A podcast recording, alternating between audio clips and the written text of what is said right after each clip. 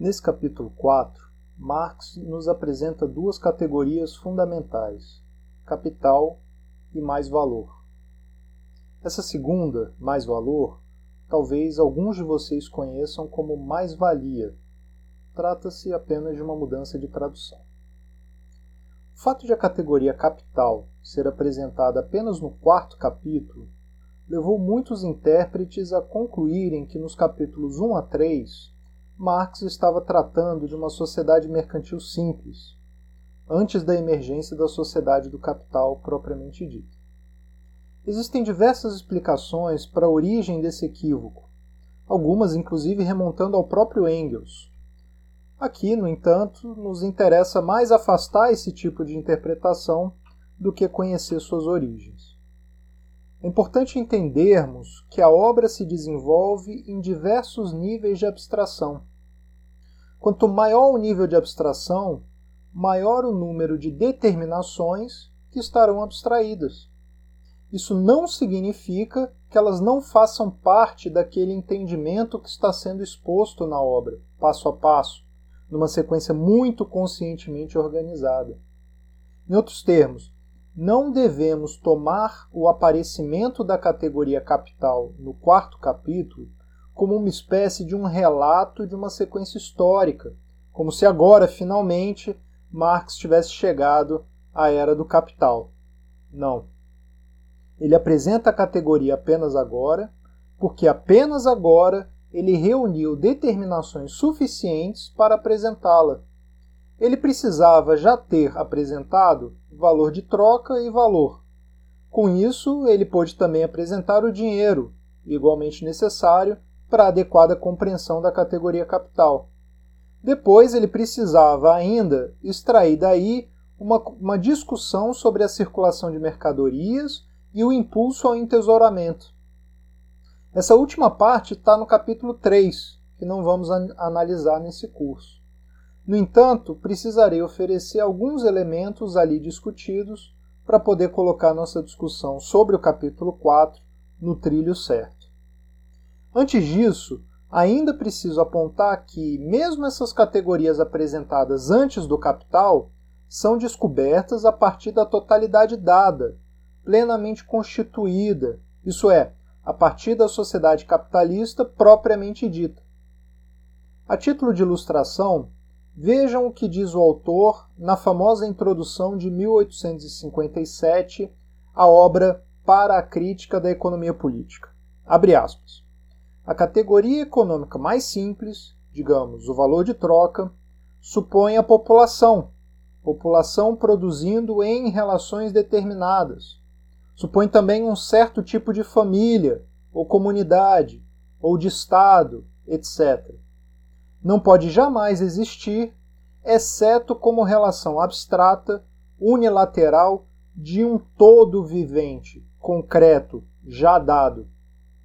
Como categoria, ao contrário, o valor de troca leva uma vida antediluviana. Fecha aspas.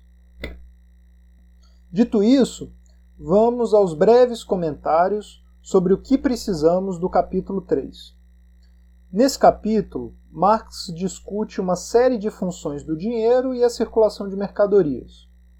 A circulação de mercadorias, que ele denota com o famoso circuito MDM, isso é, mercadoria, dinheiro, mercadoria, forma uma densa teia de relações de troca. A primeira parte do circuito de uma mercadoria qualquer, o MD, é sempre a parte final do circuito de uma outra mercadoria que já havia se convertido em dinheiro em algum outro ponto da circulação. Exatamente por esse motivo, a segunda parte do circuito de uma mercadoria qualquer, o DM, é sempre o que inicia o circuito de alguma outra mercadoria. Essa descrição, que talvez fique um pouco difícil de acompanhar em áudio, pretende indicar uma coisa simples. MDM não existe em isolamento. Os diversos MDM de todas as mercadorias formam uma densa rede de transações.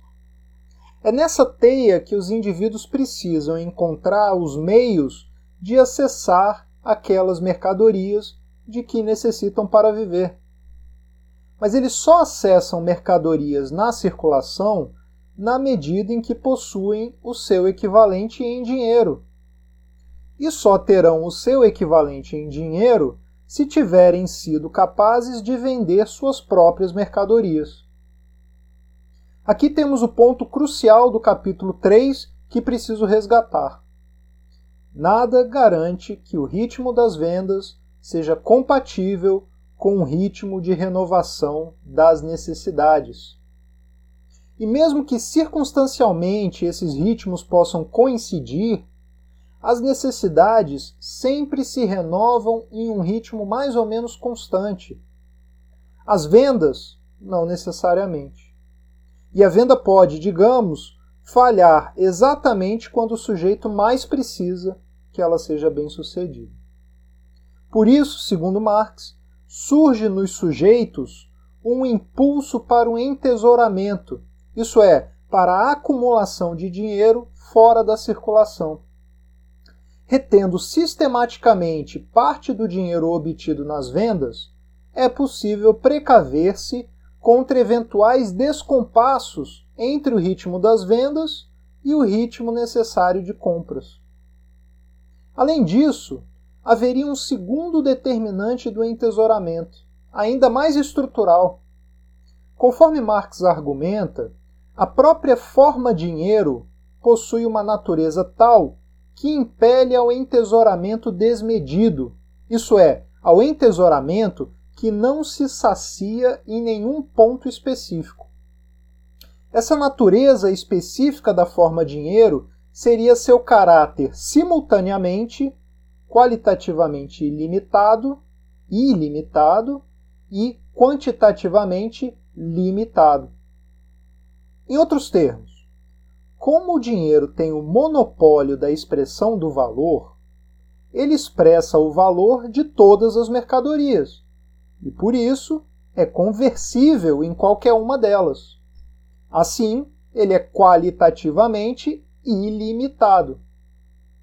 Por outro lado, para se converter em qualquer mercadoria específica, o dinheiro precisa apresentar-se na quantidade adequada, para que aqui para que a equivalência entre os valores se estabeleça. Ou seja, qualquer quantidade dada de dinheiro tem poder de compra limitado. Assim, o dinheiro é quantitativamente limitado. Nesse registro, mais dinheiro corresponde diretamente a mais riqueza, tanto do ponto de vista do valor quanto do ponto de vista da fruição material. Já temos com isso elementos para perceber que o entesouramento não apresenta um limite de esgotamento a priori. Supondo que o valor do dinheiro não esteja variando, mais dinheiro acumulado sempre parecerá colocar o indivíduo em melhores condições. E como o entesouramento requer a conservação de parte do dinheiro da venda fora da circulação, Marx irá afirmar que a conduta do entesourador pode ser resumida pela seguinte fórmula: vender muito, comprar pouco. Naturalmente, para vender muito é necessário produzir muito. Assim, começamos a chegar no capítulo 4. Percebam, se o dinheiro é uma categoria central numa sociedade produtora de mercadorias, se, o se do dinheiro emerge um impulso à acumulação, e se esse impulso pressiona os produtores a produzir o máximo possível, podemos concluir que essa sociedade apresenta um impulso imanente, interno, estrutural, ao crescimento da riqueza. Aqui encontramos uma tensão entre essa vocação para o crescimento e a forma tesouro. Ao entesourar, como nós já vimos, o indivíduo conserva riqueza fora da circulação. O tesouro é, portanto, imóvel, constante. Ele só cresce com o acréscimo de mais riqueza entesourada.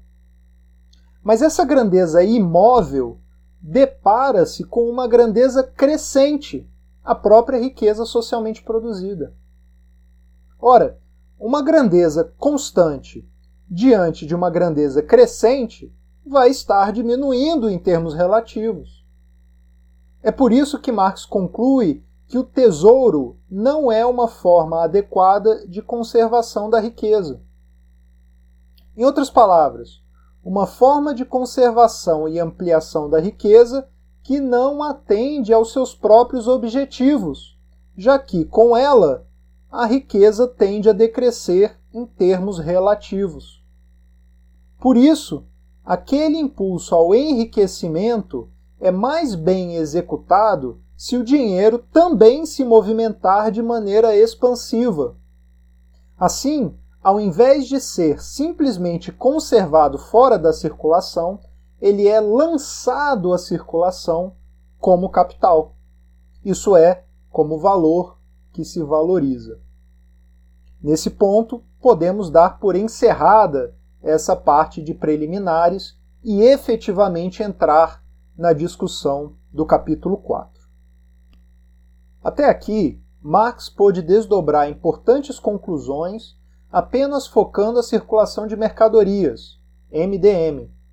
Ou seja, como já chamei a atenção, ele esteve abstraindo o próprio capital. A partir daqui, começamos a observar os desdobramentos importantes da transformação do dinheiro em capital. Conforme sua estratégia de exposição, Marx começa do simples e vai paulatinamente acrescentando graus de complexidade. Segundo ele, todo novo capital aparece no mercado em uma forma determinada, isso é, aparece como dinheiro. Mais que isso, o dinheiro é transformado em capital por meio de um processo determinado. De imediato, o que significa dizer dinheiro transformado em capital? Significa que dinheiro funcionando como mero mediador das trocas e dinheiro funcionando como capital são coisas distintas. Inicialmente, as diferenças parecem situar-se simplesmente na forma de circulação diferente. Na circulação simples de mercadorias, o valor circulava na forma MDM, e quando o dinheiro é transformado em capital, o valor passaria a circular na forma DMD. Atenção! Observem que o que circula em ambos os casos é o valor. Voltando à linha de raciocínio, percebam que se as diferenças se resumirem a essa mera mudança de forma, a mera mudança de ordem das transações, a circulação DMD ficaria completamente desprovida de sentido. Olhemos para isso com um pouco mais de cuidado. Em MDM, é da natureza do próprio processo que a quantidade de valor que inicia a circulação chegue ao final inalterada. Ainda que possa haver desvios ocasionais, a invariância do valor é uma condição necessária para o seu curso normal, já que estamos supondo a troca de equivalentes. Ou seja, o fato de que a mesma massa de valor inicia e termina o circuito não priva o MDM de sentido. Por outro lado, em DMD, a invariância da quantidade de valor contraria todo o sentido da operação. A operação só será bem sucedida, isso é, só cumprirá seu objetivo, só seguirá o seu curso normal, se o D final for maior que o D inicial. Ou seja, DMD precisa ser DMD'. A conclusão imediata que devemos tirar é que a mudança de forma traz mudanças importantes de conteúdo. Vejamos como. Em MDM, o objetivo final do movimento é um valor de uso, um produto destinado a atender necessidades determinadas. Mesmo com o impulso à expansão da produção que vimos nos comentários preliminares, o ato final do movimento é sempre a retirada de uma mercadoria da circulação e a sua realização como valor de uso. Aqui, o dinheiro muda constantemente de mãos, ocupando o lugar da mercadoria que foi retirada da circulação. O circuito para cada agente da troca se renova com a renovação da necessidade que o motivou. A repetição do movimento é determinada pela renovação da necessidade por aquele valor de uso envolvido no movimento. O início e o fim do processo diferem qualitativamente. Já em DM D', muda o ponto de partida e a finalidade do movimento. O valor de troca passa a ser o objetivo que impulsiona toda a operação. O dinheiro dá início ao movimento e, mais importante, retorna ao seu detentor original acrescido de um excedente, cuja origem Marx irá explicar daqui a pouco. Se esse dinheiro não retorna, ou não retorna expandido, a operação foi mal sucedida. O início e o fim do movimento diferem apenas quantitativamente. Como o objetivo é justamente essa expansão quantitativa, a operação renova-se constantemente. Isso é, qualquer quantidade de D' será simplesmente nova base para o novo movimento de expansão. Caso a repetição desse movimento orientado para o crescimento seja interrompida, volta-se à lógica do movimento MDM. Ou seja, aquele dinheiro deixa de funcionar como capital, volta a funcionar como mero mediador das trocas. Em outros termos, o valor só funciona como capital quando busca a expansão incessantemente, quando não se limita a meramente conservar-se. De fato, é esse movimento de autoexpansão que faz dele o valor capital.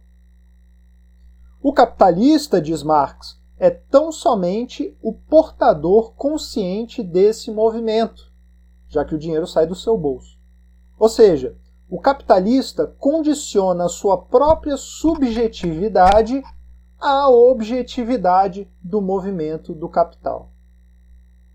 Disso, Marx conclui que o objetivo do capitalista nunca pode ser considerado o valor de uso, a sua fruição. Também não pode ser o lucro pontual, isolado. Seu objetivo é esse movimento incessante de expandir o valor. Nesse ponto, Marx traça um paralelo com a discussão do capítulo 3. Ele afirma que tal impulso absoluto ao enriquecimento o capitalista compartilha com um entesourador.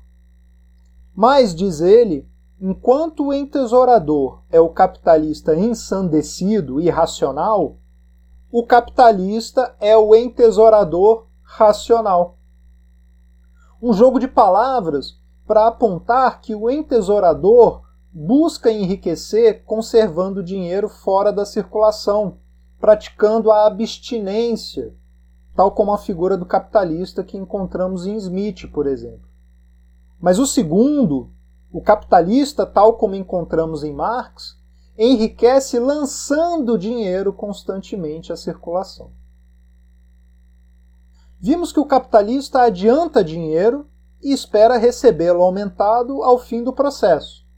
Como isso ocorre? Existe na mudança de MDM para DMD' algo que magicamente permita que o valor possa se expandir? Essa é justamente uma das grandes perguntas do capítulo. Como que D se transforma em D'? Em outras palavras, como ao D original é acrescentado um mais valor. ou mais-valia nas traduções antigas. Marx se volta então à circulação e explora ali as possibilidades de criação desse excedente, dessa diferença entre D' e D. Primeiro, ele supõe regras universais. Por exemplo, que todo vendedor possa vender suas mercadorias por 10% acima do seu valor. Não poderia vir daí o mais valor, diz ele, porque ninguém é apenas vendedor. Sendo a troca uma relação efetivamente incontornável numa sociedade produtora de mercadorias, todo indivíduo é sempre também comprador.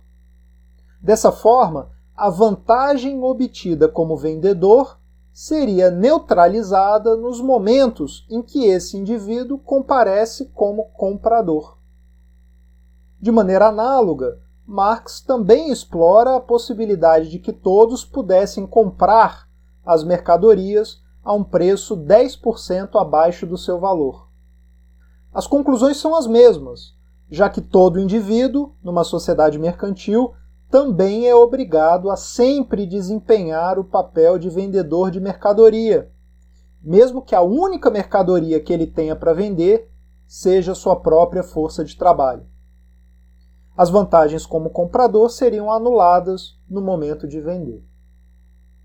Depois, afastando essas regras universais como explicação do mais-valor, Marx vai supor a possibilidade de casos individuais em que um sujeito consiga obter vantagens nas suas transações, seja por maiores aptidões comerciais, por esperteza, por acidente ou por fraude, o que importa nessa parte do raciocínio é que, nesses casos, as vantagens obtidas como vendedor não seriam necessariamente neutralizadas quando o sujeito precisasse comprar.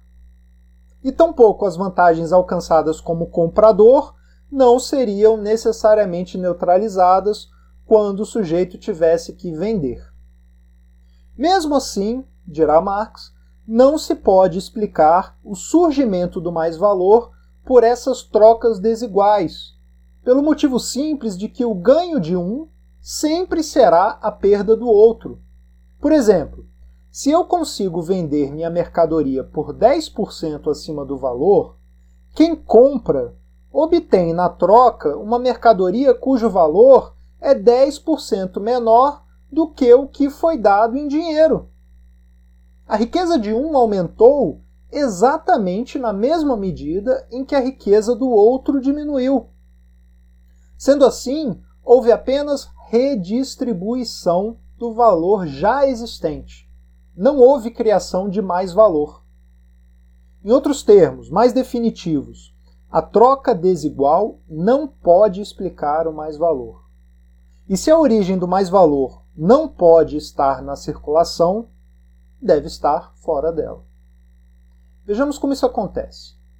Antes, é preciso que fique claro: se Marx está interessado em explicar o mais-valor, e se ele acaba de demonstrar que o mais-valor não pode vir da troca desigual, torna-se necessário abstrair a troca desigual.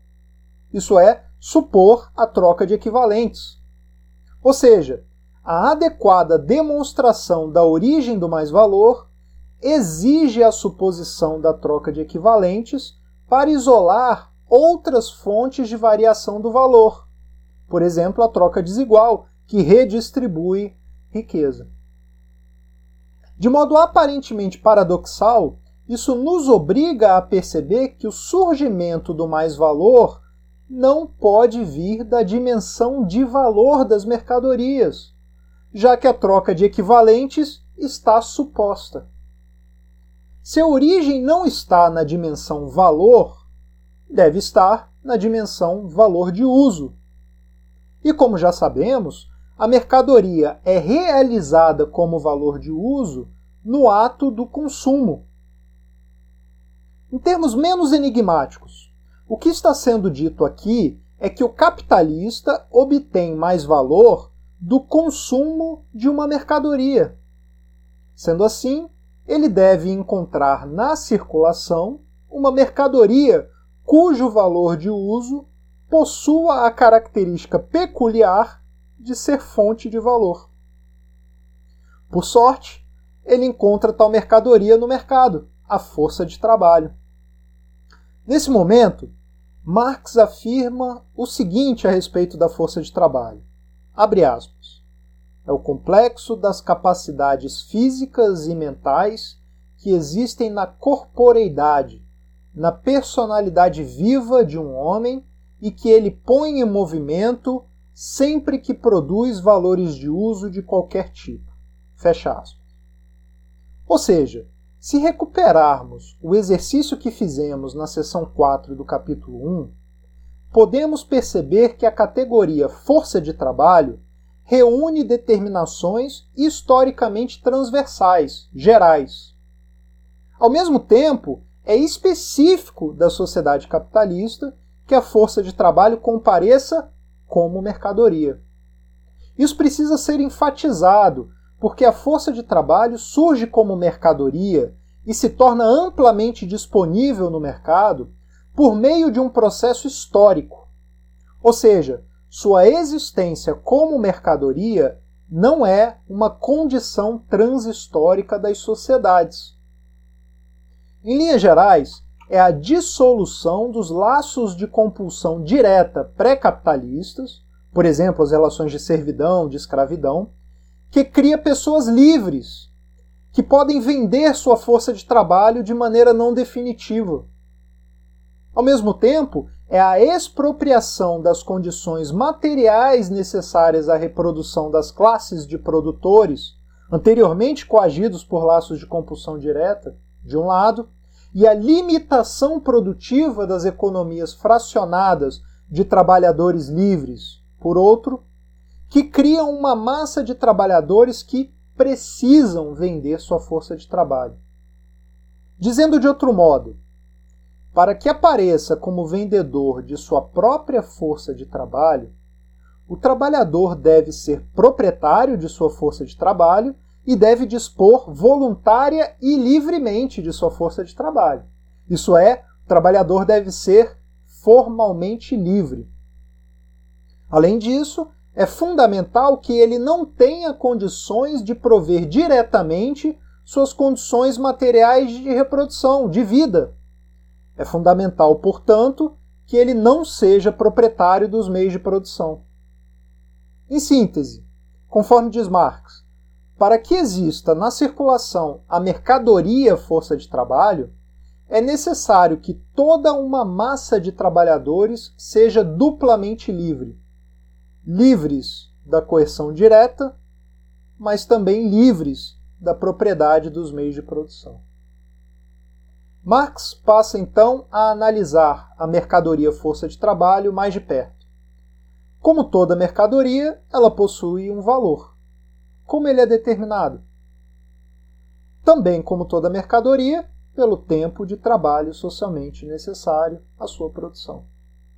Como nesse caso a mercadoria possui uma existência biológica no indivíduo, a produção da força de trabalho é, ao mesmo tempo, a reprodução e manutenção desse indivíduo e de suas faculdades físicas e mentais. Sendo assim, a produção da mercadoria força de trabalho exige um conjunto de meios de subsistência. Isso posto, o tempo de trabalho socialmente necessário à produção da força de trabalho é um conjunto de tempos de trabalho. Os tempos de trabalho socialmente necessários à produção desses meios de subsistência. E o que determina esse conjunto de meios de subsistência? Marx menciona quatro determinantes.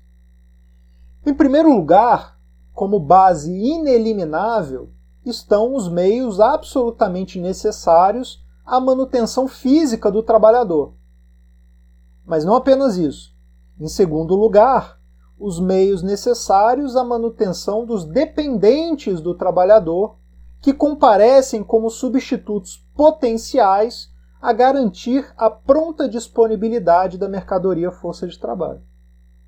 Em terceiro lugar, compõe esse conjunto de subsistência tudo aquilo que é necessário para uma formação mínima do trabalhador. Basta lembrarmos que as complexidades específicas dos processos de trabalho exigem que a força de trabalho se apresente com níveis de treinamento e formação determinados.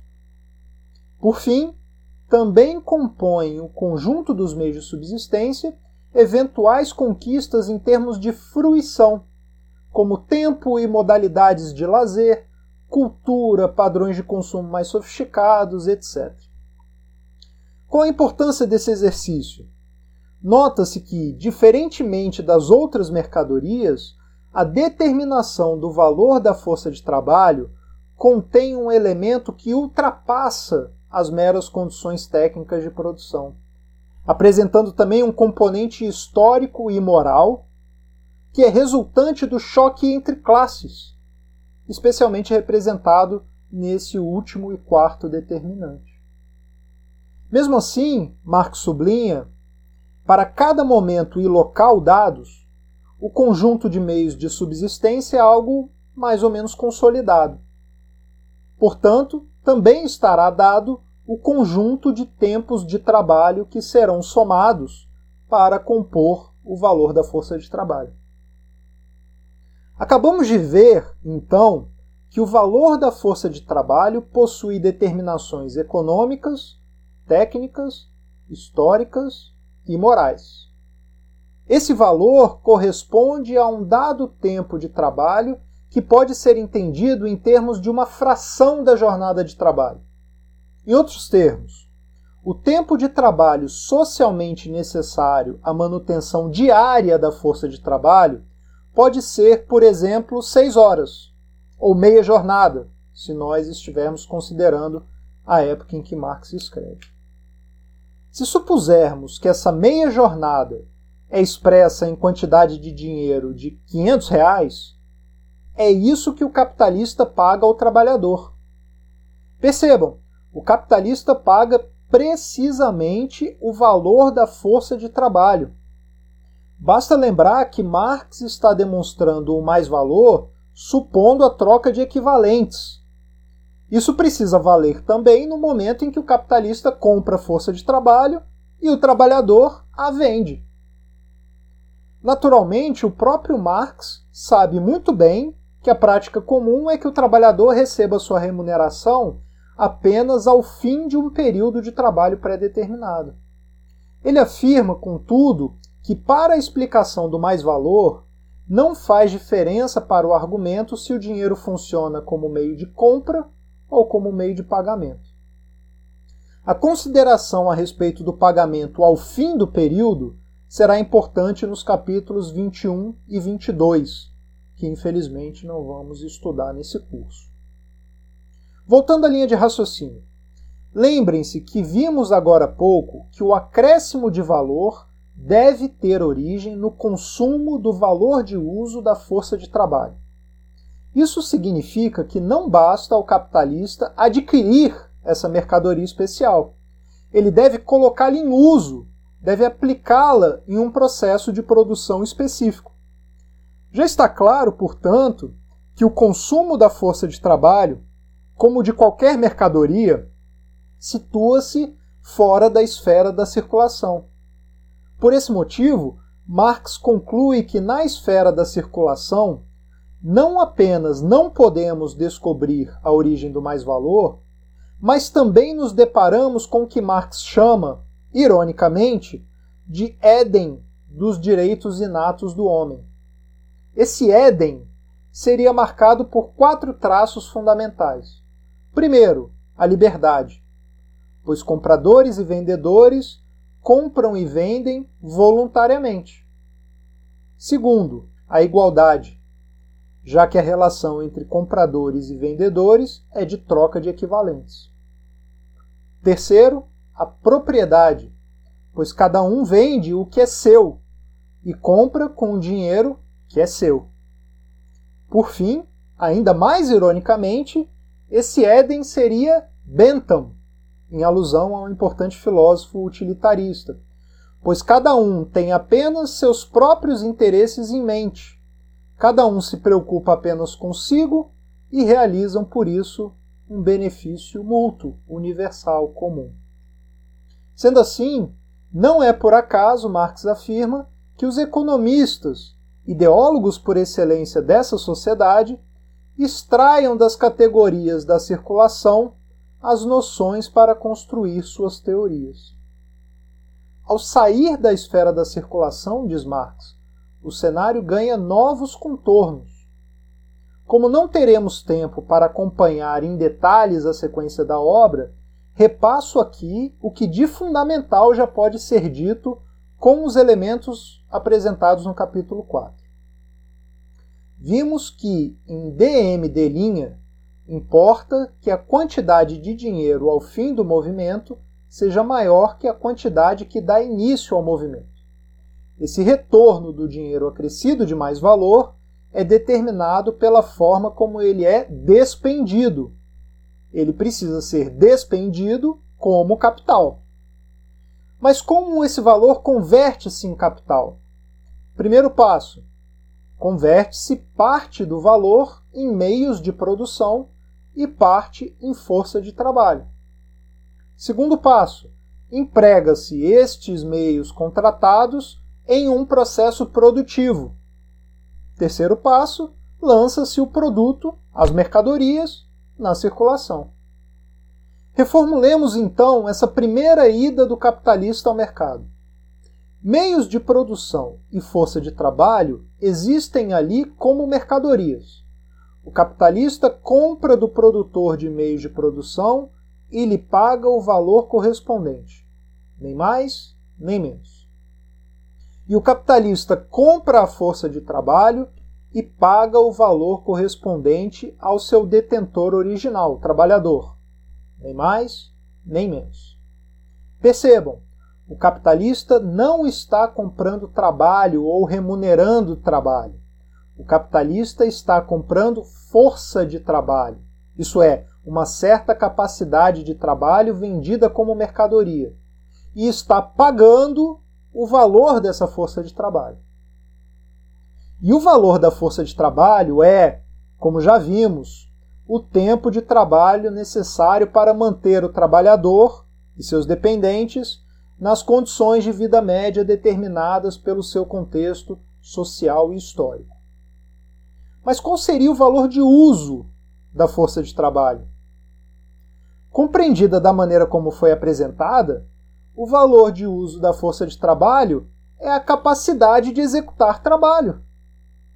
Em outros termos, é no ato produtivo que a mercadoria força de trabalho se realiza como valor de uso. Sua realização como valor de uso é, ao mesmo tempo, ato que gera valor, o trabalho. Por isso, a força de trabalho é uma mercadoria especial. Por um lado, ela é trabalho objetivado, isso é, ela se apresenta como certa grandeza de valor. Por outro lado, ela é capacidade viva de objetivar trabalho, isso é, de criar valor.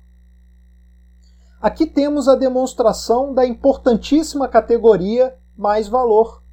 Acompanhem. O trabalho objetivado na força de trabalho e o trabalho que ela pode realizar são dissociados, são coisas distintas, não guardam relação de causalidade entre si. O emprego da força de trabalho pressupõe que o trabalhador seja remunerado segundo o valor da força de trabalho, não segundo o valor que ele cria.